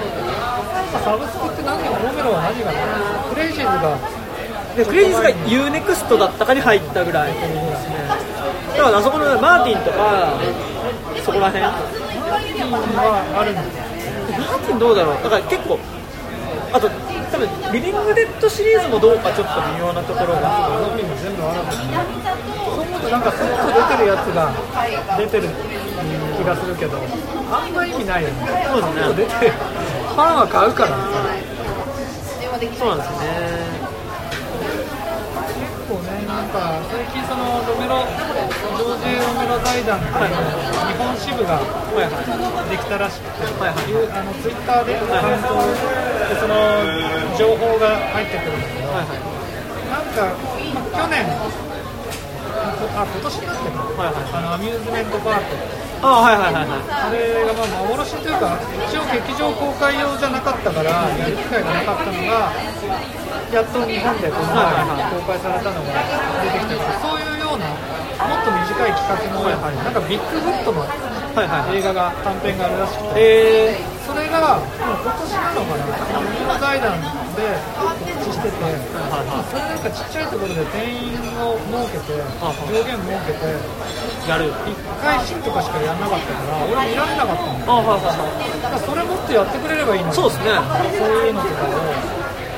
で。それと一緒になんか映画館でやるんだったらもうちょい短いやつ2本立てぐらいで。でもそれこそだからあのアミューズメントパークと2本立てとかだったらちょうど良さそうですよね。あれも1時間ちょっとぐらいでしたよね尺。でなんか前後にあの主役の人の一応あれ教育あ映像なの？キリスト教系のなんか教育映画みたいな感じなんですよ依頼されて作ったってやつだからなんか前後になん。かよくわかん。ない説明が入るけど、はいはいあれ別にいらないのはいはいそうですねあの世にも奇妙な物語とあタモさん。のパートみたいなのがあるけどあれなくていいん。じゃないの、本編からいきなり始まって終わるん。でそうするともうちょっと短いから30分ぐらいのと1時間ぐらいの長いことでもねやってくれればいいん。だよそうですねナイトライダーズっていうのがロメロの80年ぐらいかな、80年ぐらいのやつなんだけどそれが日本版の DVD が出まあ、前に出たんだけどそれがもう絶版になって今なんか1万円とか異常な値段になってえ意味ないじゃんそんなソフトをさ争奪し合うとかサブスクでやったり再販してくれればそんなね価格とか下がって一番はみんなが見見る機会があることが一番いいからまあ、なんか先日あのノーマン・イングランド氏というそのロロメロマニア。はいはい。世界一のロメロマニアというだいぶ気違いな人。とちょっと話す機会があったからそれを聞いたんだけど。ついでに友達の小学校の時の英語の先生ですよ。あノーマン・イングあれでも金子俊介監督もさ、なんかスタッフの。あまああの金子俊介の息子ですけどね。金子君だから知ってるんじゃないのぐるみっていうか監督も何だったのかなでも毎回そのスタッフみたいな感じで一緒に出たみたいだからまあ結構近いんだはいはいでその時から日本に滞在してたなんかもう今日本に住んでてそうですねそうですね。ちょっとナイトライダーズは出ないんですか？ってソフトの再販の話をしたら全然ない。去年40周年だったのにアメリカではなんかグッズとか作ってたみたいだけどだから、まあ、ソフトはねその採算が合うか合わないかとか昔あまあそれはありますよまあしょうがないとしても上映してくれればそうですね。っていうのただ上映の予定は全くないしまあでも上映するにしても多分まあ字幕作ったりとかもそれだからそれもミスターノーマンがやるらしい。あなるほどなるほど。だからその話したらそのロメロ財団。まあミスターノーマンもロメロ財団のあの財団とか多分本国と直接やり取りする係みたいな感じだからでそのロメロ財団の人がじゃあノーマンが訳しな訳してくれればいいんだよって話だけどまあなんかみんな本当に少少数精鋭で頑張ってるっぽいけどえいやでもだって DVD リストは過去に一度出てるんだから、はいはいはい日本版で。別にやるってないと思うー、ああなるほど字幕あるんですねじゃあ。あいやあるある。あ VHS も多分あるかーら、はいはいはいはい。だからサブスクでもさ別にいいよ。そこが何なのかなと思う。もしかしたらそのロメロ側がいくらっていうので渋るとか、ね、そういうのはちょっと残念だね。それで見る機会がないまあでもねちょっとまあちゃんとお金がそういうところに行ってほしいっていうのはそれはそれでありますけどね、なんか、まあでももうロメロが新作を取るっていうのは本人がいないから叶わないけど、なんかそのロメロ組じゃないけど、ロメロ財団で、そのロメロ企画みたいはいはいな。でも一番はさ、もう既存のロメロ作、はいはい映画を、もっと見る機会が増えることああそうですね。が一番だと思うんだけどね。まあまあ、ロメロ財団ジャパンの人にみんなで頑張って、あれはないんですか？って。そうですね。でもなんか本国が動かないとどうにもならないっぽい感じのこと言ってたから国家の遺族のっていうことですよね。なんかもうちょいだからイベントとかちょっとこの機会に本当にロメロ映画を見返すのがあって、まあ、ゼブラクラブでやってもいいんだけど、ああまあまあぜひぜひ。まあ、ゼブラクラブゼブラフラグでもアンダーグラウンドなあことですそうだね。完全なもうアンダーグラウンドどころじゃないから、もう少しそういうのをね我々でもやっていった方がいいんだけどあれだから俺一応ナイトライダー。ズは海外版のソフトは持ってるんだけど、はいはいはいはいまあそれを再生できる機材があればあそうですねまあ、字幕をなんとか頑張ってだから字幕自分で頑張ってなんかなんとかしようかなと思ったんだけどあじゃあミスター。ノー。マンに監修してもらってはいはいはい同時翻訳大変そうだけどねなんかナイトライダーズで一番好きらしい。よえロメロがミスターノーマンあのあええあそれ言われると見たいですね。なんかなんかね、まあ、ゾンビ、ドームズ・デッドはあまりにもその思い入れが強すぎて、あのショッピングモールあるじゃん、はいはいはい。あれをロケ地とか別に公表もされてなかったけど、自力でピッツバーグ中を探して、あの場所を突き止めたのがノーマンらしい。えー、やばいですねでだからなんか本出してた。のであのなんだっけ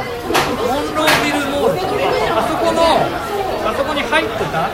テナントの広告だからモール内のの広告とかを集めてきてそれの本とか出してたえー、やばいなあとやばい人だねちょっと話でする時間があったから、まあ、ゾンビ以外にロメロの話を聞いたんだけど相当やばい人でいろんなとこ押しかけていってるから。迷惑な。ファンいやもう、ロ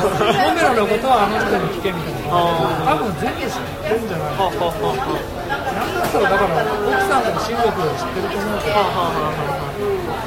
で、まあ、ナイトライダーズはそれを抜かせばもうゾンビは思い出が強すぎるからあはいはいはい。順番つけられないけどそれ以外だったらナイトライダーズが一番で全然やっぱりアメリカで興行収入振るわなかったらしくてえでもノーマンは14回目にだから結構やっぱカルトなファンはやっぱずっといるんですよね。なんかそれはノーイングランドさんだけに限らず多分もうまあだから彼は特別まああの多分ゴジラとかでゴジラとか好きで特撮とかも多分好きなんだけど普通の映画オタクだったのがでそれがきっかけで多分その金子修介監督が多分ガンガンの時に来てるはずああなるほどなるほど。だからああいうのも好きだけどただロメロだけもう特化して突き抜けて好きなんじゃないのかなと思ったりそれを個人であんだけやってなんで日本日本に来るきっかけ何だったの日本の映画が好きだったからまあでも日本でなんかそこで言ったらもうでも特撮って感じすごいしますよね。なんかそうなんだね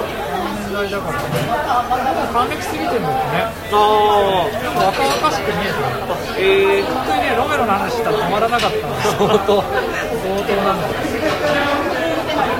そういうの聞く機会があればねそうですね。聞きたいですねだからそのビッグフットの映画は、はいはいはいノーマンが知ってたらしいんで、そういうのまだもしかしたらあるんじゃないかね、ええ短編というか、もしかしたら10分、20分とか、すごく短いやつとかね、なんかそういうの見る機会があるんだったら見たいですね確かにまあなんか結構シネマあメーラーじゃやんないか。文芸座かな？やるなら。文芸座がやってくれたら一番って感じだけど。ね。そうですね。でナイトライダーズとかもややるとしたら文芸座とか頑張ってロメロ特集でもロメロ特集ってやったことないはずなあのあれでもあのマーティンとあれレイトショーでマーティンとだとかそれだけがあれでしょレイトショーレイトショーだったオールナイトじゃなくて。いやレイトで1本でマーティンとあと何でしたっけ？なんかもう1本多分一緒に来ましたよああモンキーシャインか。あそうモンキージャインさんモンキージャインそうあれマーティンだったっけ？まあでも2本立てじゃなくて。あだからでで2本立てじゃなくてレイトショー1本。で一本一本で日替わりかまあでもモンキーシャインとダークハーフはちょっとまあでも90年代のそのでまあ。なんとかお金出してもらって撮るみたいなのだからロメロ色がそんなに。まあでも見見る見るべき映画なんだと思うんだよそうだね。なんかあのーなんだっけ映画じゃないのかなオムニバスのホラーのはいはいククリプショーそうそう、クレープショーあれ？もワンツー、一応 VHS あるから、あれって、他の、クリプショーやってたと思いましたね新聞芸座やったことあるよね、ありますあります多分1だと思う。そういうものもね、まとめてみたりだとなんかクリプショーから抜き出したエピソードいくつかみたいな上でやってましたしそういう感じなんです。なんかね、映画を、劇場映画を撮れないときに、テレビシリーズのちょっとしたのの、なんか脚本だけとかもやってるっぽいんだよね、なんか多分あるんだよね。まあ、当面はちょっとナイトライダーズをね、映画館でなんとかナイトライダーズってどういうのか知ってる？知らない知らないですあのバイク甲冑西洋の鎧をはい着てバイクに乗るあでバトルする。ゴゴーストライダーみたいな感じいやだからそれが80年代の当時の現代だから、はいはいはい一応もう現代なんだけどその過去のそういう騎士道とかそういうのに生きる男たはいはいはいちなんかねそれを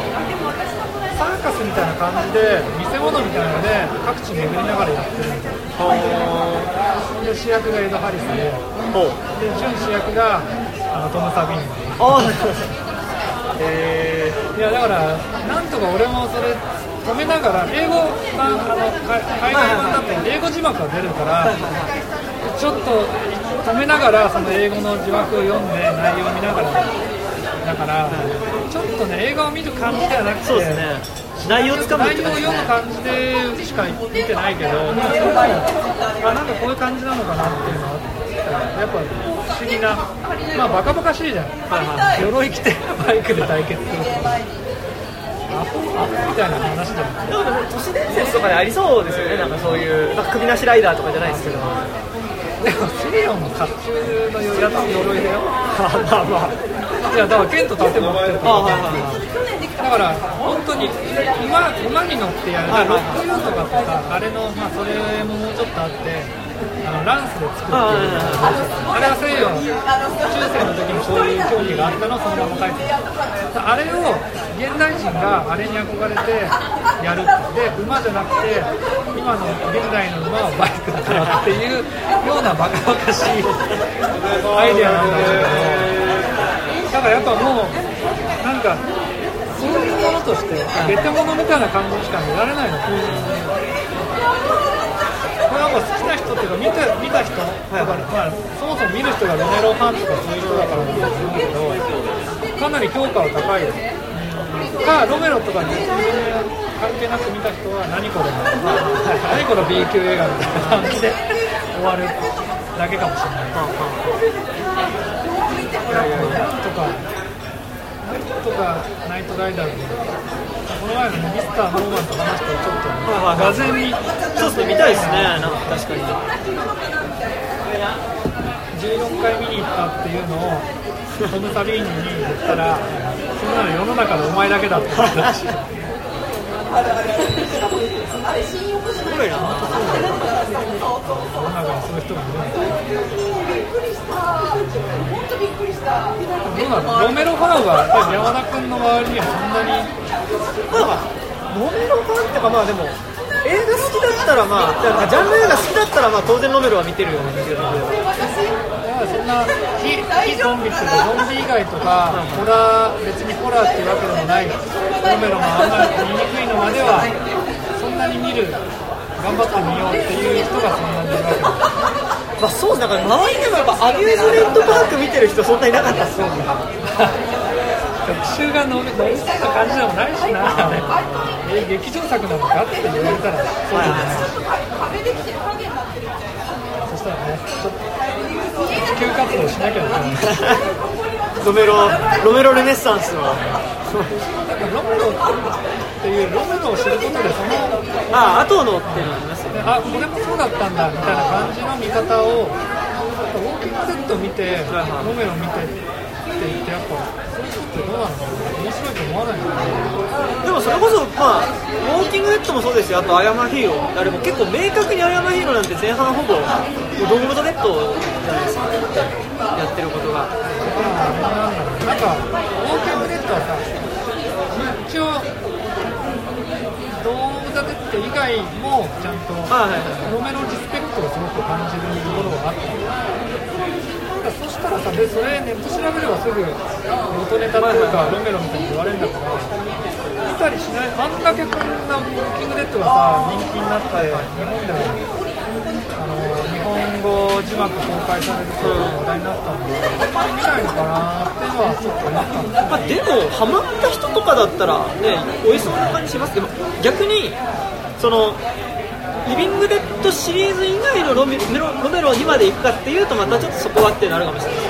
そうね、まあ、フルチは別に見なくていいと思う。おすすめはしないってい。う好きなんだけどなんか人におすすめするもんでもないしあサンジェリアが今の地位にいることがもうギャグで、はいはいまあ、ゾンビ映画っていうのはそのおおらかさなんだろうなと思ってうん。たねしなんなんだろうね、フルチ自体よく謎の人っていうか、よくわかんない感じだし、で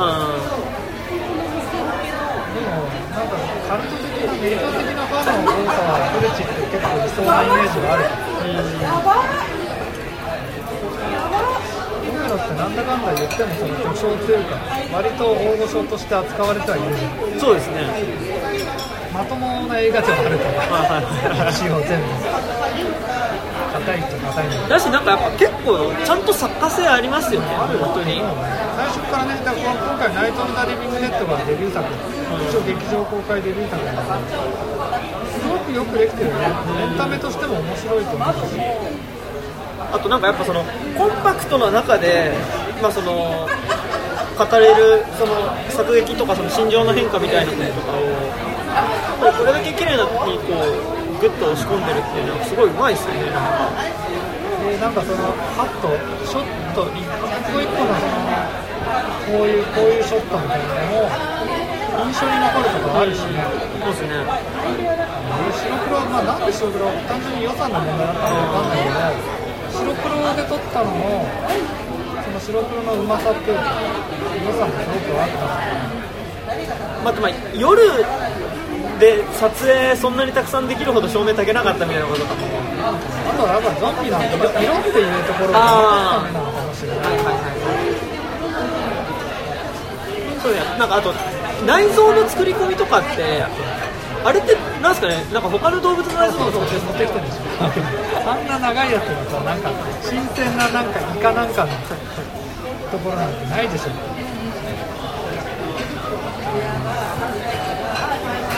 やっぱあそこのフレッシュシーンは本当良かったです。結構生肉だな燃えてんのに生肉だなっていう矛盾はねどうしようもな仕方ないけど大爆発してるんですけど。燃えてる中から取るのってあそこで焼けてる肉食べちゃうとちょっといよいよなんかその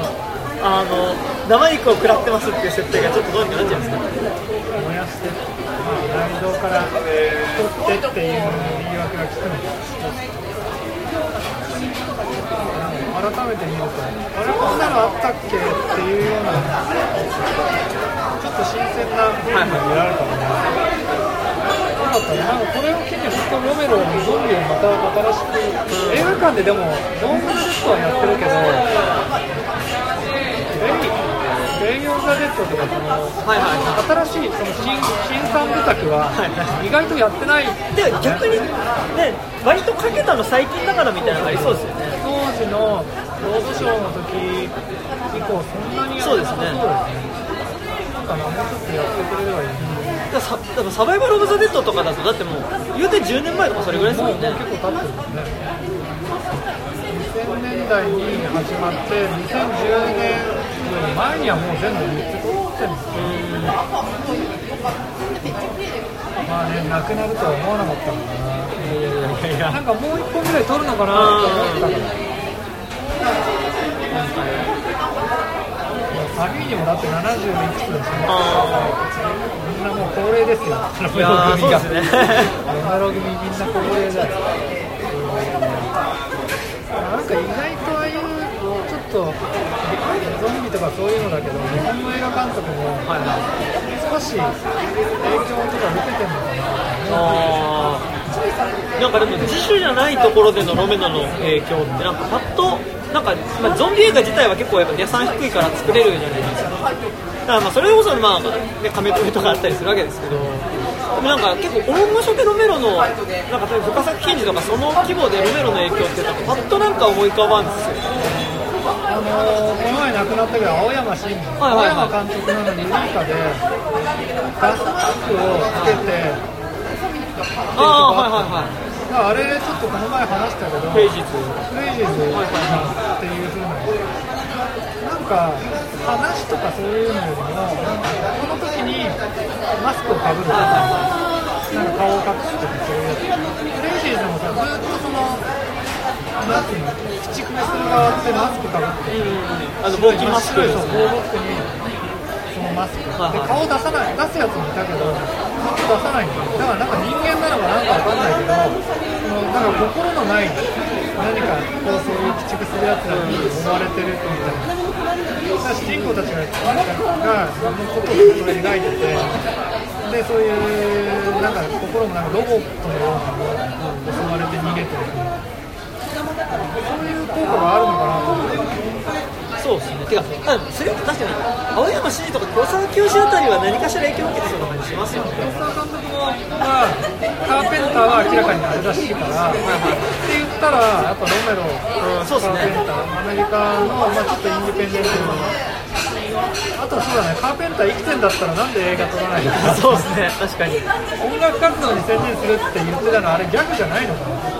マジなんじゃないですか？そうなのかね。本当に撮らないのだってみんないないでしょあの世代のアメリカのそうですね、まあ、80年代、80年代もっと前か、70年代ぐらいの、そのまから1940年50年代生まれぐらいのはいはいはいはい。そうですよね。トビー・フーパーとかもみんな同じぐらいそうです。トビー・ホッパーもまだ一期フーパーってあれフーパーな。くなったんだあマジっすか。あれ撮ってはないそうですねなんかでもみんなにないもう撮ってないんでロメロもロメロはちょっと上の方なんではいはいはいはいで一応アメリカの映画畑ででもちょっと違うけどジョージ・ルーカスとポッポラとかもうポッポラってプロデューサーみたいな感じになっちゃってる。んですけどまあまあ、うルーカスはもう多分人気でしょ。なんかん、ルーカスはそうですね。もう一般公開映画撮っても一般公開にやらないんだ本当なのかな。そうなんですかねでまあトッポラもまあちょこちょこは撮ってますよでもなんかさこれを撮りたくてっていうのその企画で枠組みがあって、で、えー監督としてやったりとか、プロデュースっていうか、そのスーパーバイザーしてるとか、まあ、だから一応、その活動はずっとしてまあでもいまだに撮ってるのとまあ少ししかないですずっとやる、その代だとおじいちゃんが、み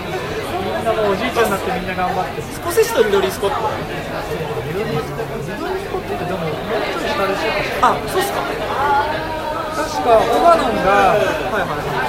あのカーペンターと同じぐらいでオバノンより下だったんじゃなかったっけははははは同じぐらいなんだで。もまあもうでも